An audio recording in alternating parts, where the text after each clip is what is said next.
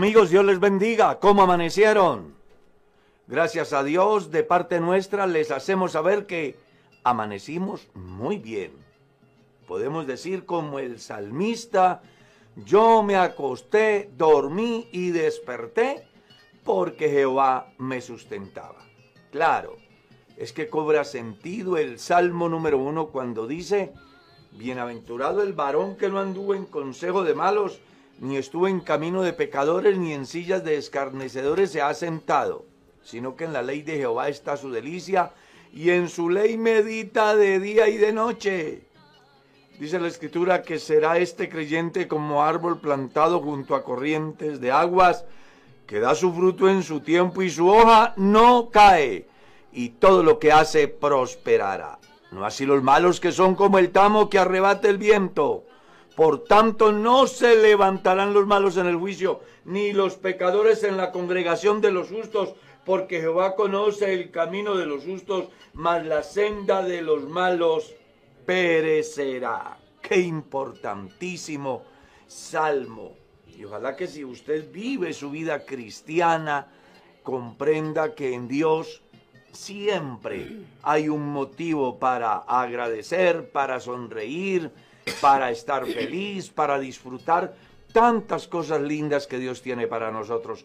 A todos los canales que nos abren la puerta para difundir este mensaje, muchas gracias. Dios los bendiga ricamente. Y bueno, hoy estamos en el programa El Pastor Responde y está con nosotros nuestra hermana Mercedes. Dios la bendiga. ¿Cómo amaneció hoy? Amén, pastor. Dios le bendiga. Estoy saludando en el nombre del Señor Jesucristo a todos, todos nuestros amables oyentes, que en esta mañana, por la gracia y la misericordia de Dios, estamos estrenando su bendición, ¿verdad? Nuevas son cada mañana sus misericordias.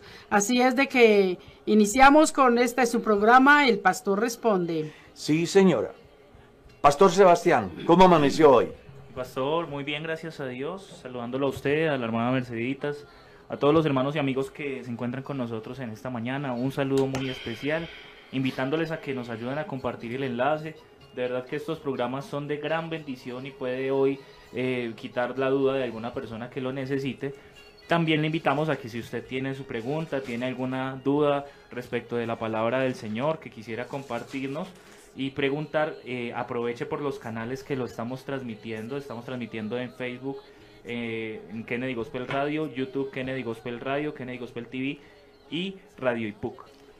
Y otros canales que se conectan con nosotros. Bueno, entonces vamos con lo primero, hermana Mercedes, porque hoy vamos a lo que vamos. Amén, pastor. Hay un oyente que pregunta, Dios le bendiga, hermano Carlos. Mi pregunta es, se dice que Israel es el reloj de la iglesia. ¿Nos podría explicar por qué dice esto? Bueno, la respuesta es muy sencilla, porque resulta que las profecías que van mostrando el fin, una de ellas es el gran esfuerzo que hacen las naciones por encontrarle una salida al conflicto que se tiene entre Israel y sus vecinos. Y cada día que va pasando, pues como ustedes han podido observar hace ah, desde el tiempo del presidente Trump, eh, ustedes recuerdan que el presidente hizo que la embajada americana llegara a Jerusalén, donde siempre está escrito que es donde está el trono de David.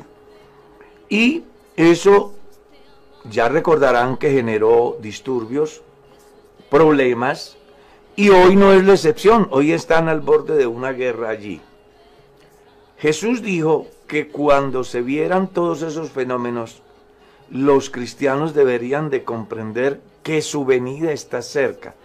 Todo lo que pase con Israel, sin duda alguna, es una voz de alerta para la iglesia salva por gracia, en el sentido de que esos cumplimientos deben de gritarle al oído del creyente que es tiempo de estar preparado, no preparándose, preparado, porque el Señor vendrá y entonces se iniciará esa etapa de transición tan importante en Israel, la cual traerá al final como resultado la firma de un acuerdo de paz o de un tratado de paz en Israel, como lo dice el capítulo 5 de la primera carta a los tesalonicenses y el capítulo 2 de la segunda carta a los tesalonicenses y el capítulo 13 del libro de Apocalipsis.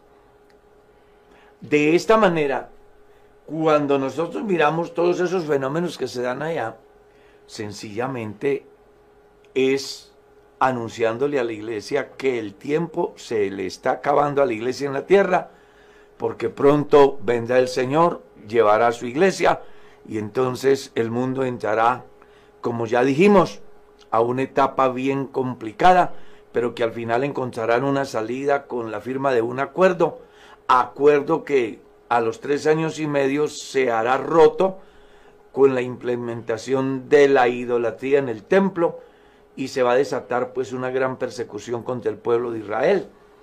Israel tendrá que huir al monte y allá se encontrará con su Señor, le observarán las cicatrices en sus manos y en sus pies y le van a preguntar qué heridas son estas. Él le dirá, fui herido en casa de mis amigos.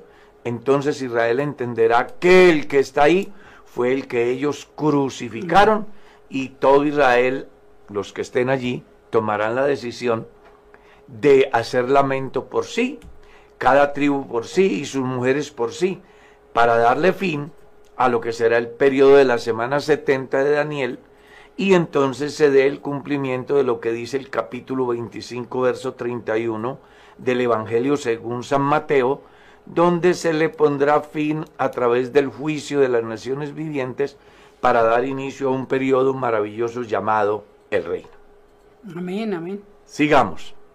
Pastor, nos hacen una pregunta a través de Kennedy Gospel Radio. Dicen, Dios les bendiga grandemente. Yo quisiera saber por qué hoy en día muchos pastores y hermanos de nuestras congregaciones usan la palabra declaramos. Los que la usan es porque están afectados por el neopentecostalismo. Eso es una corriente que tiene que ver más bien con la teología de la prosperidad. Los pastores y los cristianos que viven haciendo eso realmente se puede decir que en gran parte están siendo afectados por una corriente que es ajena al verdadero evangelio. Por eso lo hacen. Y creo que es tiempo de reaccionar y cada cristiano saber en qué ha creído y a quién le ha creído. Porque pues de eso habló Jesús cuando dijo, un poquito de levadura leuda toda la masa. Y la persona que tiene el interrogante tiene razón. Yo he escuchado, inclusive tuve la oportunidad de hablar con un pastor que decía que él tenía los sermones como el restaurante a la carta. Sí, entonces me decía, si quieres sermones de milagros, si quieres sermones de sanidad, si quieres sermones de prosperidad, y andaba con una cartilla llena de sermones. Pues eso simplemente es la religiosidad dentro del cristianismo. Y el Evangelio es otra cosa totalmente diferente. La religiosidad es, perdón, fue, es y será lo mismo. Es decir, no habrán efectos transformadores en la vida de las personas que se rigen por ese mecanismo. Pero el Evangelio tiene novedad de vida y novedad de misericordias cada mañana. Amén. Pastor, una pregunta. ¿Cómo lograr tener una familia feliz? Disculpa, dicen que se escucha muy bajo. Sí, pastor, ya, ya organizamos. Ya está bien. Sí, señor. Bueno, eh, con respecto a la pregunta cómo tener una familia feliz, hay varios aspectos que vamos a analizar y que seguramente esta será la respuesta más amplia, porque se trata de lo más importante después de Dios. La familia. La familia. Amén. La familia es la base fundamental de la sociedad. Sin familia no hay sociedad. La familia es la primera institución divina establecida por Dios en la tierra. Entonces, lo primero que se debe de entender en el sentido de ser una familia feliz es bueno que varios aspectos. Lo primero es que la, la infelicidad de la familia radica porque viven muy preocupados por lo que no tienen y eso los priva a ser felices con lo que tienen. Lo segundo, porque viven muy afectados del ayer y eso no les permite tener paz. Lo tercero, porque viven muy preocupados por el futuro cuando es muy posible que, nunca llegue. ¿Ya? Son razones básicas. Ahora, creo que para que una familia sea feliz, el secreto de todo está en Dios y en el cumplimiento de mi rol en el campo que yo ocupo en la familia. ¿Sí? Entonces, vamos a tener en cuenta lo que dice el Salmo 127. Si Jehová no edifica la casa, en vano trabajan los que le edifican. Una familia sin Dios no tiene futuro.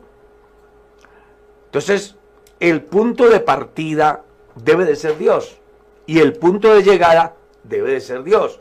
Además, porque el mismo Jesús dijo, separados de mí no hay nada. Número dos, una de las causas por las cuales se presenta la infelicidad en la familia está relacionada con el no cumplimiento de mi rol en el campo que yo ocupo en la familia. Entonces, si ustedes miran bien lo que Pablo escribe en la carta a los Efesios, capítulo 5, verso 21, en adelante, vamos a encontrar la conferencia más completa relacionada a la familia que si las personas pudieran hacer lo que está escrito allí, como está escrito allí, seguramente que no habría familia infeliz. Comienza diciendo, su, los unos a los otros en el temor de Dios, punto seguido, dice, ¿qué es lo que debe de hacer la mujer? Sí.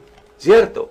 Las mujeres deben de estar sujetas a sus maridos en todo, cosa que cuando no se da, entonces viene la reacción de la otra parte. Luego le dice al hombre, marido ame a su mujer como Cristo amó a la iglesia y dio su vida por ella. Entonces cuando el hombre no cumple con ese rol, viene la reacción de la otra parte. Luego viene el consejo para padres. Padres, no provoquéis a ir a vuestros hijos. Entonces cuando nosotros como padres no cumplimos con el rol de padres, pues viene la reacción negativa de parte de los hijos y entonces nos va a traer infelicidad. Luego viene la enseñanza de, que da Dios acerca del rol de los hijos. Número uno, deben de obedecer a sus padres. Cuando los hijos no obedecen, generan controversia, inconformidad, inclusive reacciones encontradas en la misma pareja porque desafortunadamente la falta de sabiduría en el gobierno del hogar lleva a que se enfrente padre y madre por defender el hijo, cuando deberían de ponerse de acuerdo a fin de alar el carro para un mismo lado. Luego viene el deber de los hijos en el cuidado de sus padres. Hijos deben de honrar a su padre y a su madre para que les vaya bien y sea de larga vida sobre la faz de la tierra.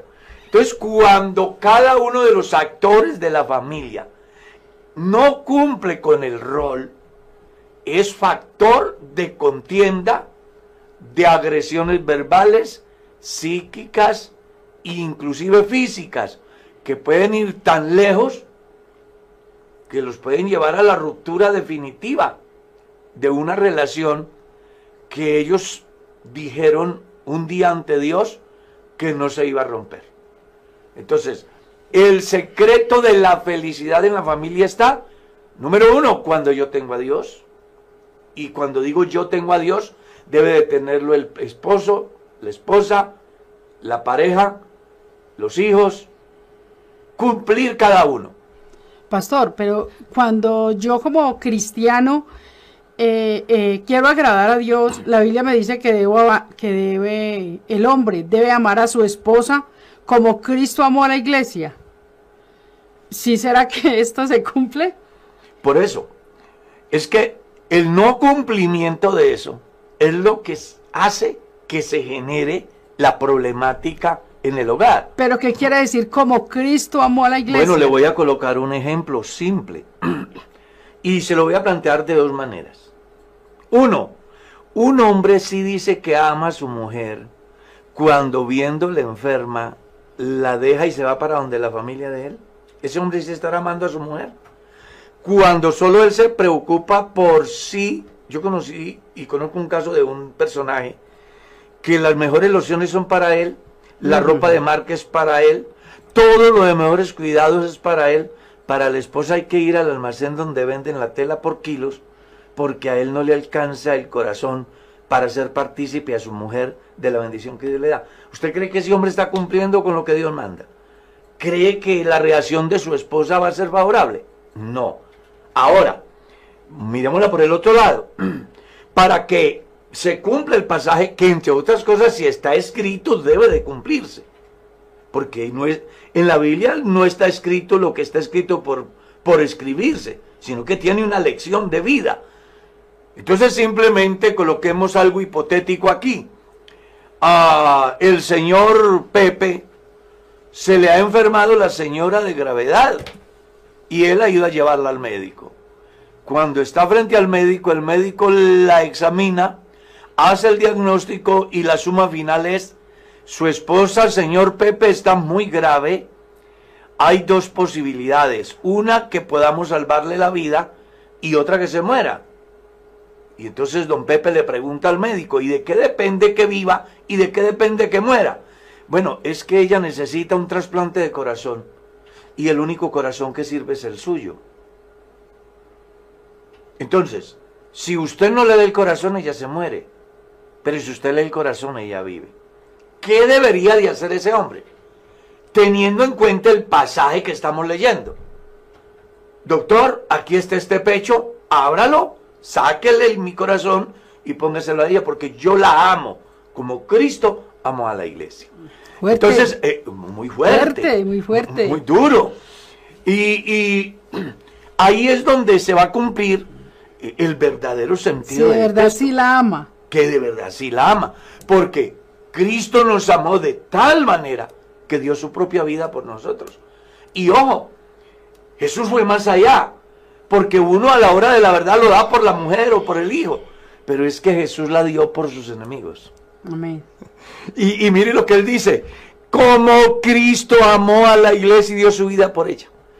Entonces aquí es bueno que las familias entiendan que cada uno debe de cumplir su rol a la señora no se le complique hacer caso a su marido.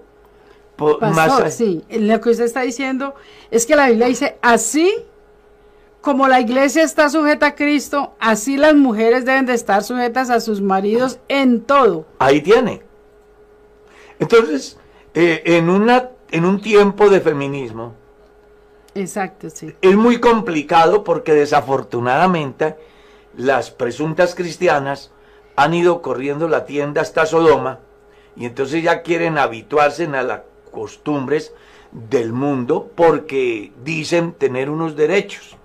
Derechos que ni Dios ni el varón le han negado. Solo que en el complejo que manejan van a reclamar cosas que no son derechos. Y entonces tenemos ese problema de la no sujeción. Pero también está del otro lado que el hombre no hace lo que tiene que hacer. Entonces yo creo que un hombre que cumple con todo lo que Dios le demanda en relación al manejo del hogar, va a tener todo lo que requiere del hogar. Amén, amén. Lo mismo la mujer. Cuando una mujer cumple con todo lo que Dios le demanda en relación al hogar, ella va a tener todo lo que requiere del hogar. El problema es cuando reclamamos derechos y no cumplimos con nuestros deberes. Y eso va a la familia, al patrón, al empleado, al gobernante, al gobernado, porque desafortunadamente es un mal que afecta a la humanidad que solo se nos ha metido en la cabeza que tenemos derechos. Sí, pastor. Y no cumplimos con Porque cuando uno de verdad ama, y si el pastor es un hombre, eh, diré, el esposo es un hombre comprensivo, cariñoso, como el pastor dice, cumple con todos los requerimientos de esposo, a la esposa no se le va a hacer difícil. ¿No? Tampoco pues como que una esclava allí, no, pero no se le va a hacer ni ningún difícil estar de acuerdo con su esposo, pedirle consentimiento para todo lo que ella vaya a hacer en el hogar, ¿verdad? Claro. Y si ella está feliz, todo lo que haga lo hará feliz. Exacto, sí. y sí, si sí. él está feliz, él estará dispuesto a entregarlo todo.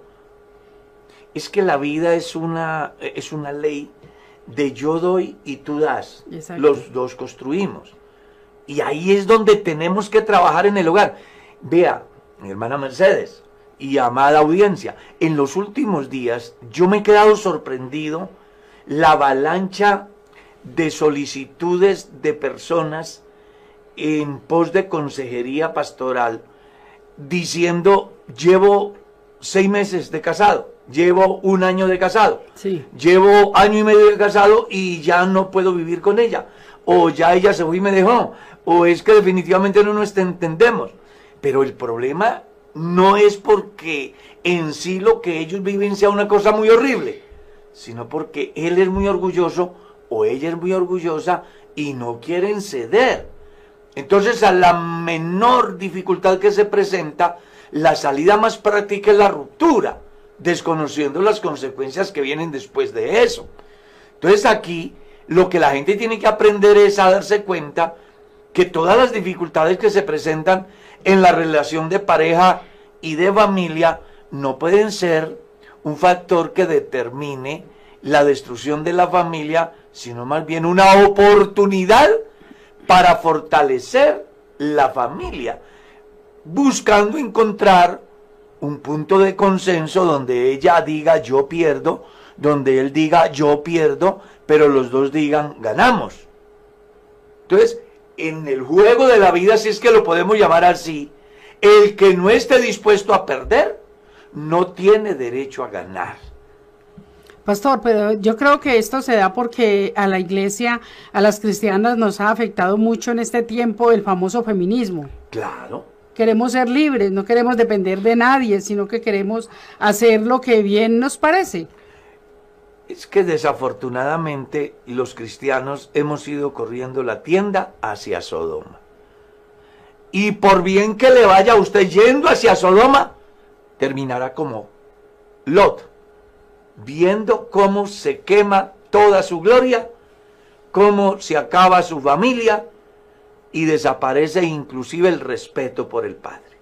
Hacia allá va la familia que hace a un lado lo que Dios dice para darle importancia a lo que dicen los medios, a lo que dice la ideología de género, a lo que dicen los movimientos del último tiempo que buscan descaracterizar la familia para darle ese lugar a cualquier cosa. Amén, amén. Entonces ahí es donde está el problema. Por eso cobra sentido lo que dijimos al principio, hermana Mercedes. Nunca olvide que Dios debe de ser el punto de partida y el punto de llegada.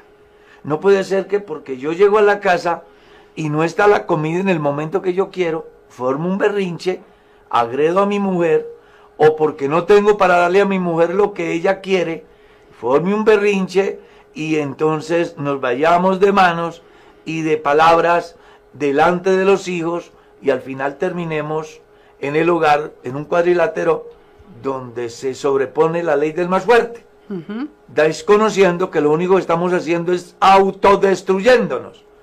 Cuando el deber sería más bien, camine, que un día en el altar le dijimos a Dios que íbamos a luchar y que íbamos a aceptar lo que la vida nos diera positivo o negativo. Hoy estamos en una coyuntura difícil, pero Dios tiene la salida. Amén, amén. Las parejas que hasta hoy están juntas después de muchos años, no voy a creer que es porque él haya sido la maravilla del mundo o ella haya sido la maravilla del mundo. Es porque han aprendido a depender de Dios, en un momento determinado a perder y han aprendido algo muy importante que se llama tolerancia fundamentada en el amor. Amén. Es que la Biblia lo dice claramente, pastor, someteos los unos a los otros en el temor de Dios. Exactamente. Cuando Sin hay temor temor de Dios no hay nada. amén, amén. La Cuando ausencia el del temor de Dios en la familia. Amén. Entonces, cuando no hay temor de Dios, la mujer le da ingreso a la vida y a la familia cosas de un mundo externo que son como carcoma, como un cáncer que va a ir haciendo fisuras hasta hacer metástasis y matar el amor. Y afecta también los hijos. Pero claro, o cuando el hombre, porque eso no es, es que esto es un fenómeno que está afectando al hombre y a la mujer. Y aquí tenemos es que ubicarnos, dejar de ser tan orgullosos, aprender a aceptar cuando nos equivocamos y asumir compromiso de no la repetición. Y buscar siempre, como hemos dicho, hermana Mercedes, en el hogar, y usted ya tiene la experiencia. Usted por más de 43 años ha estado con este servidor. Este servidor no es la perita más dulce, usted lo sabe. Pero ella siempre se ha preocupado porque yo tenga todo y ha minimizado aquellas cosas que a mí me afectan de manera negativa. Entonces aquí en el hogar hay que aprender eso. Hacer todo lo que a mi mujer le agrade y dejar de hacer todo lo que a ella le desagrada. Y ella igualmente hacer todo lo que a él le agrada y dejar de hacer todo lo que le desagrada. Entonces cuando eso se da, se cumple lo que hemos dicho en una manera mm, coloquial. Ya no vivo yo. Mercedes vive en mí. Ya no vive Mercedes. Carlos vive en Mercedes. Así que Mercedes hará todo lo que a mí me agrada y yo haré todo lo que a ella le agrada. Ella dejará de hacer todo lo que le, me desagrada y yo lucharé por dejar de hacer todo lo que a ella le desagrada, porque al final los hijos crecen y se van, los amigos se van y nos dejan, Sí. ¿y quiénes quedan ahí? La pareja. La pareja.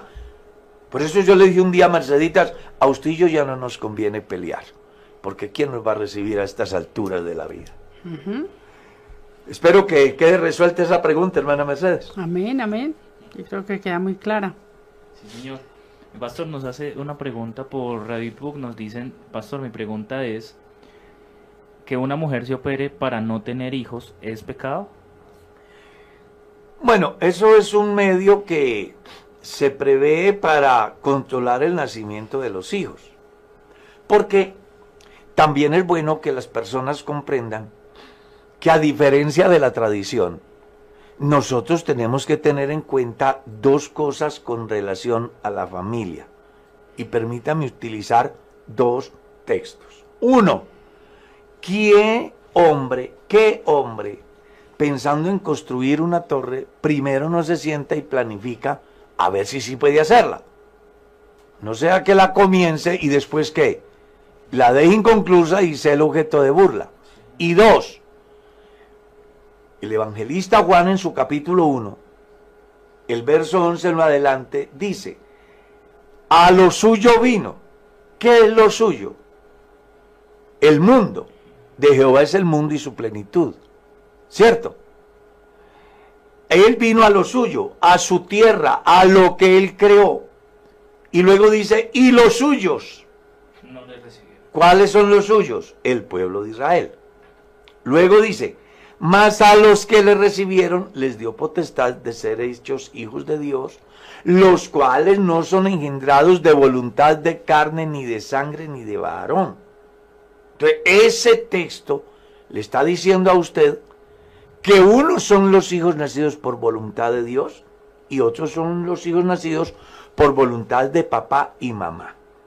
Entonces, en mi mano está la posibilidad de controlar el nacimiento de mis hijos o de no controlarlo.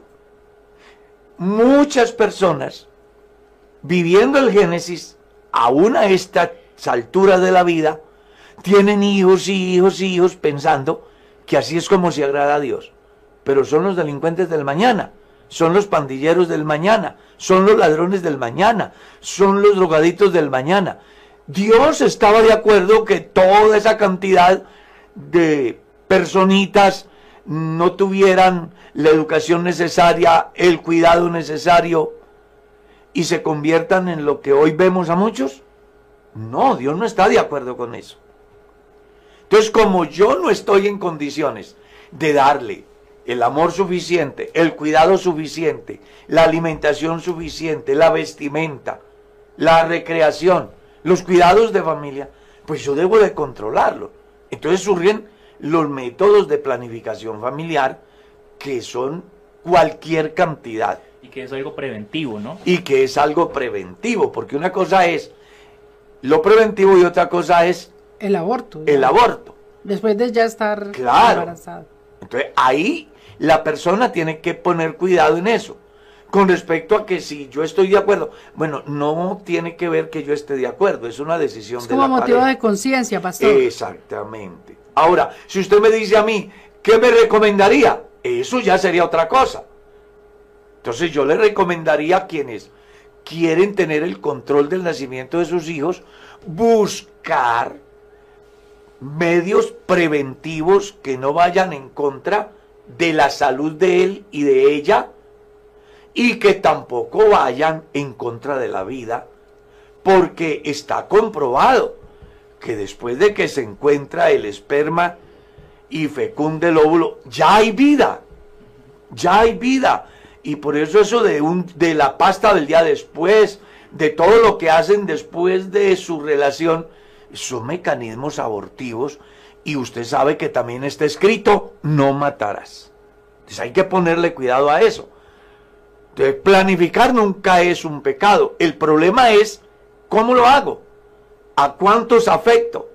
Porque si lo que yo voy a hacer destruye el templo, pues Dios dice, no destruyas el templo del Espíritu Santo, el cual sois vosotros. Y si el mecanismo de planificación va en contra de la vida de un ser que no pidió y usted lo hace, pues está cometiendo un pecado. Los cristianos jamás hemos estado de acuerdo con el aborto, porque de alguna manera está enmarcado en el mandamiento que dice no matarás. Alguien dice por allá, los feministas, pero es que la mujer puede decidir sobre su cuerpo. Claro, decida sobre su cuerpo, pero antes, si quiere tíresele a un carro, usted verá si se condena. Tíresele hasta el milenio. cuerpo, no, no, no en la vida de otro. De otro. No puede utilizar el argumento de que yo puedo decidir sobre mi vida cuando no está decidiendo sobre su vida, sino sobre la vida de un ser que no pidió, sino que usted, por locura, por placer, por descuido, por lo que sea, ha concebido y entonces ahora quiere deshacerse de él. Pastor, en conclusión, si una mujer decide hacerse la cirugía para no tener más hijos, es cuestión de conciencia, que ella esté bien, que se sienta bien ella. Y ella debe de saber las consecuencias que pueden venir después.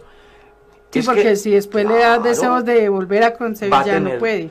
No, puede darse que hasta lo logre, pero va a ser muy costoso y no tenga con qué. Porque afortunadamente la ciencia hoy ha avanzado mucho. Pero algo muy importante, hermana Mercedes y Pastor Sebastián y amable audiencia, es que aquí hemos dicho más de una vez, antes de yo dar un paso, yo debo de pensar, bien qué gano si doy el paso y qué pierdo si, si lo doy. O sea, yo tengo que pensar, es que yo soy un ser inteligente. Yo no puedo dejarme llevar por el la calentura del momento. Yo tengo que pensar ganancias y pérdidas en mi decisión. Y si yo logro descubrir que son mayores las pérdidas, pues hombre, no puede ser que yo me meta. Y si me meto, lo estoy haciendo a conciencia. ¿Recuerdas una pareja? Éramos pastores en una iglesia y un joven sale un día con una muchacha y por la noche llega a la casa diciendo que me voy a casar. Entonces nosotros le decimos que así no es. Él dice, de todas maneras, así dijo, a Santa Rosa o al charco. Si me va bien, bien y si me va mal, mal. Y ya.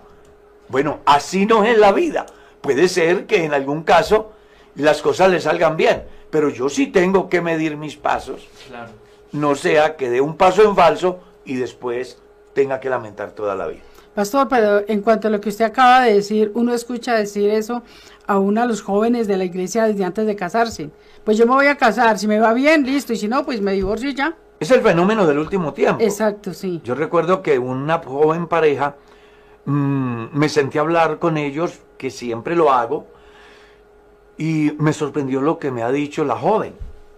Pastor, yo me voy a casar. Si las cosas se dan, bien. Y si no, me divorcio. Tremendo. O sea, Muy no delicado, muy están delicado. asumiendo el compromiso matrimonial con la altura que deben de asumirlo, con el conocimiento de causa, con las implicaciones, con lo que representa delante de Dios. Por eso yo siempre he dicho que el matrimonio es para científicos. Un par de ignorantes no deben de casarse. Los científicos están llamados a casarse porque es la mujer sabia la que edifica su casa, porque es el hombre que vive con ella según ciencia. Como son dos seres diferentes, que tienen una visión de la vida diferente y que anatómicamente son diferentes y sus emociones son diferentes, pues tienen que ser sabios para encontrar la salida en un determinado momento de mutuo acuerdo, no haciendo daño ni al uno ni al otro ni al tercero, que en este caso puede ser el bebé. Amén. Siga. Pastor, otra pregunta es, un cristiano, dice la que hace la pregunta, entiendo que un cristiano no debe ser cremado porque es un acto pagano. Mi pregunta es, si un cristiano muere de COVID y lo creman, ¿esto le afecta a su salvación? Para nada. Entonces, ¿qué haremos de los hermanos que murieron quemados? No, no. Vea, sé que lo que voy a decir puede reñir con el pensamiento y los sentimientos. Mm, La idea no es esa. Les voy a descubrir más o menos qué pienso yo. Yo creo que el ser humano no debe de pelear por los muertos. El ser humano debe de luchar por los vivos. El que se fue, se fue. Y el final siempre será polvo. Siempre. Eso es lo que está escrito en la Biblia. No interesa No si lo interesa. si lo creman. ¿Qué hacemos entonces con los que Y no caen se al mar y lo devoran los peces? ¿Qué hacemos con los que en la selva se pierden y se mueren de hambre y lo devoran los bichos? ¿Qué hacemos con el que cae en las garras de un león y lo devora? El ¿Qué que hace- muere en un incendio. el que muere en un incendio. No, por eso hay resurrección. Por eso hay resurrección. Y yo le recomendaría a la persona que tiene la inquietud que se lea la primera carta a los Corintios, capítulo 15, donde hice una pregunta similar, solo que de otra forma. Y dirá alguno, ¿de qué manera resucitarán los muertos? Entonces, Pablo dice que una semilla no nace si no se siembra el grano. Dice, así es la, la resurrección. Se siembra cuerpo animal, resucitará cuerpo espiritual. Haciendo alusión a que esto mortal simplemente debe de ir al lugar de donde fue tomado. A la tierra. Porque ¿qué somos nosotros? Simplemente tierra procesada con un hálito de vida que Dios en su infinita gracia nos quiso regalar para que moviésemos este vehículo de carne sobre la faz de la tierra y en estas vacaciones que Dios nos proveyó definiésemos lo que querramos disfrutar en la eternidad. Amén. Amén. Dice la eh, pastor, quisiera por, por favor que usted me pueda explicar Juan capítulo 5 versículo 4, que dice de la siguiente manera. Porque un ángel descendía de tiempo en tiempo al estanque el y agua. quitaba el agua, y el primero que descendía al estanque después del movimiento del agua quedaba sano de cualquier enfermedad que tuviese. ¿Qué- cuál, cuál es la pregunta? Que si puedo- puede usted Explicar explicar, ese texto. Bueno, hay varias cosas que tenemos que mirar en el texto. Uno, que el hecho de que aparezca ahí no quiere decir exactamente que sea la inspiración de Dios, sino que si usted mira bien el contexto, lo que está mostrando es lo que la gente pensaba de lo que allí sucedía. Y eso no quiere decir que fuera exactamente así. Era un concepto supersticioso de la gente. Y prueba de eso, que era un concepto supersticioso, que solo el que podía llegar al agua se sanaba. Una demostración, el pobre paralítico seguía ahí. Entonces aquí lo que se está mostrando es la ineficacia de la superstición y la eficacia de la presencia de Jesús. Jesús no tiene que esperar Quien cree en Cristo no tiene que esperar a que venga un presunto ángel. Jesús tiene la solución ya. Prueba de eso es que Jesús le dice, ¿quieres ser sano? Entonces dice, pero ¿quién no va a querer si llevo aquí cualquier cantidad de tiempo? Lo que pasa es que hay un ángel que viene y mueve el agua y el primero que llegue se sana. Solamente el primero. Y solamente. Y entonces yo llevo el tiempo aquí y cuando se presenta no hay posibilidad. 38 años ¿Ah? que estaba enfermo. ¿Cuánto? 38 Imagínese años usted. estaba enfermo. Entonces aquí el mensaje es muy importante. Por fuera de Dios usted tendrá que esperar e inclusive morirse sin solución. Pero en Cristo la solución es ya. Amén, amén, amén. Sigamos.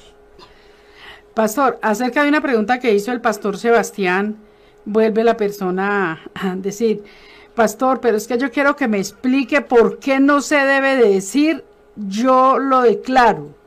Ignoro esa parte. Por favor, me explica. Que Pues porque es- un cristiano no debe decir lo declaro, yo lo declaro. Es que el único que tiene esa autoridad es Dios. Amén, y amén. cuando los hombres asumen esa actitud, están reflejando la soberbia y el desconocimiento de la dependencia de Dios. ¿Ya? Una cosa es decirle, eh, eres sano en el nombre del Señor. Jesús. A decirle, yo, Yo lo declaro. Uy, No. sí, claro. Claro, Sí, sí. no, no. Ahora, Es como lo mismo decir que hay, hay hermanos que acostumbran, aún desde el púlpito, decir, eh, te bendigo. Yo te bendigo. Entonces una hermana me lo preguntaba, hermana, pero ¿por qué se está, se está cogiendo esa costumbre en la iglesia? Yo te bendigo en el nombre del Señor, yo te bendigo. No, el único que bendice hermana es Dios. Mercedes, hermana Mercedes, ¿quiere que le diga, vamos más allá? Usted no ve en las redes sociales ese cuento, yo te bendigo y te digo hoy que... Uy, esto", no. y, y concluye al final diciendo, yo Jesucristo. No, no. O sea, suplantan a Jesús. Exacto. sí, no, sí, así sí. no es. Vea, yo creo que lo que los cristianos tenemos que hacer es creer a Dios, como dice la Escritura. Amén, amén. Entonces, si la Escritura dice que los enfermos se sanan en el nombre de Jesucristo, no haga otra cosa diferente. Ore por el enfermo y dígale que es sano en el nombre de Jesucristo. ¿Ya? Pero no haga eso de que yo, yo, Exacto. yo, porque a lo mejor ese yo tenga esa cabeza llena de malos pensamientos, ese yo viva en condiciones indignas y solamente por engrosar el grupo de los que suplantan a Dios, de los que hacen trueques con Dios, de los que desplazan a Dios, hacen todo un sistema de engaño. No, el único que puede declarar quién vive y quién no vive es Él. Yo Jehová hago vivir, Amén, yo amén. Jehová hago morir, yo hiero y yo sano y no hay quien se escape de mi mano. Y en la Biblia está claro, todo lo que pidieres en oración en mi nombre, creyendo, lo recibiréis. Y estas señales seguirán a los que creen en mi nombre. ¿Sí? No tengo plata ni oro, pero tengo algo en mi vida, Jesucristo. Por eso en el nombre de Jesucristo de Nazaret, levántate y anda. Claro, es que precisamente eso es lo que el Señor Jesús les dice en, en Hechos cuando está hablándoles acerca de, de que sobre ellos vendría una autoridad y recibiréis poder Cuando haya cuando venido sobre y me vosotros. seréis testigos de lo que yo voy a hacer, dice el Señor Amén, Jesús. amén. O sea, nosotros somos testigos de todo lo que No soy el actor. No soy el actor. El problema de hoy es que los hombres quieren ser los actores. Entonces usted ve carteleras. Hoy día de milagros con el profeta. Hoy día de prosperidad con el profeta. Hoy día de no sé qué con el apóstol. Eso es una falta de Pastor, o respeto. como cuando hay un enfermo que dice, no, yo mando llamar es al pastor Julano para que él ore. Él sí sana a mi mamá. Están desenfocados. ¿Cierto? totalmente desenfocados. Porque, ojo, los dones que menciona Pablo en el capítulo 12 de la primera a los Corintios no son para exhibición, Exacto. Sino para exhortación, edificación y consolación. Amén. Para eso son los dones. Entonces, Dios los usa en el momento y no necesariamente para darle el rótulo a un determinado personaje de tal forma que digan, allá ve el hermano que hace los milagros, Exacto. allá ve el hermano que hace las sanidades. Eso son O conceptos traer, equivocados traer un pastor desde el extranjero o desde otra ciudad para que, que porque tiene que ser determinado pastor que ore por ese enfermo. Estos ya son, Eso ya se está desenfocando. Ya. Sí, está diciendo que Dios solamente está con esa persona. Exacto. Y sí. no es así.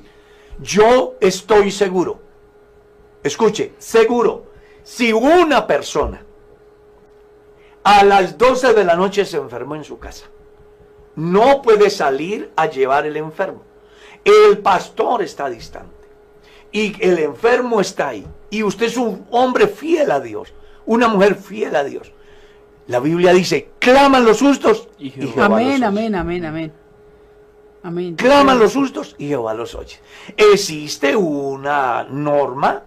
Si alguno está enfermo, llame a los ancianos de la iglesia y oren por él huyéndole con aceite. En el nombre del Señor y la oración de fe salvará al enfermo y el Señor lo levantará y si hubiere cometido pecados le serán Les serán perdonados. perdonados. Pero eso no quiere decir que sea lo absoluto. Porque cuántos cristianos estando solos en su habitación les ataca una enfermedad, oran a Dios y Dios los sana. Amén, amén. ¿Cuántas personas sin que el pastor vaya? Yo he orado por personas a la distancia, que están en otro país, que están en otra ciudad, no estoy allá. Y Dios ha hecho la obra. No, es que usted debe de aprender a entender que el Dios a quien usted sirve es tan grande que está ahí donde usted está. Y que es tu Dios, es tu Padre, es tu Señor. Y Él está interesado simplemente en que usted le crea. Y la Biblia dice que al que cree, todo le es Amén. posible. Amén, amén. ¿Ah? Entonces es muy importante que tengamos en cuenta eso. Eh, pastor, hay alguien que nos escribe, nos dice buenos días, en estos 84 años que cumple la iglesia, el día de ayer, ¿qué pastores se pueden destacar por su gran conocimiento en la Biblia? A nivel de iglesia De en Colombia. En Colombia, sí señor. Bueno, mm, es muy Es subjetivo muy eso. sí. Es muy subjetivo. Si a mí me preguntan biblista, el hermano Eliseo Duarte era un biblista. Si me preguntan como el mejor predicador, ah, claro, pero estamos viendo que es muy subjetivo. Sí, exacto, conceptual. sí. Eso Exacto, es muy conceptual, porque no todos tenemos la misma Exacto, manera sí, de sí. ver y de... Para, a mí me parece que el mejor predicador que yo he oído, yo desde mi punto de vista, eh, eh, fue un pastor que ya se fue, llamaba Noel Ospina. Para mí era un excelente predicador. Mm, hay otros predicadores que se destacaron, como el caso del hermano Luis Ángel Castaño, que hoy desafortunadamente está muy enfermito, un hombre muy inteligente, muy estudioso, un excelente predicador. La iglesia tiene excelentes predicadores, excelentes maestros. Mm, Es muy difícil, pues, organizar una pirámide. Lo que sí sé es que ha tenido excelentes maestros y excelentes Exacto, predicadores sí. en estos 84 años. Y creo que el mejor predicador de todos es el que ha vivido de tal manera que ha alcanzado lo que se propuso el día que emprendió el camino, Amén, ser salvo. amén. El tiempo se nos... No, todavía tenemos, ya tenemos aquí. tiempo para otras Otra preguntitas. pregunta, sí, vamos. Pastor, ¿qué significa lo que dice el apóstol Pablo en la carta a los Efesios, donde dice, renovaos en el espíritu de vuestra mente? El, el caso tiene que ver con aquel conformismo que se da en los creyentes después de haber recorrido un camino. El caso de los Efesios es una iglesia que tuvo sus inicios en Hechos capítulo 19, que es a la única iglesia que se le escribe o se menciona eh, de manera mm, muy, muy seguida y a quien se le escriben dos cartas a la vez. La carta a los Efesios se escribe Pablo y la carta que se le envía al ángel de la iglesia según Apocalipsis. ¿Ya? ¿Qué fue lo que pasó con esa iglesia?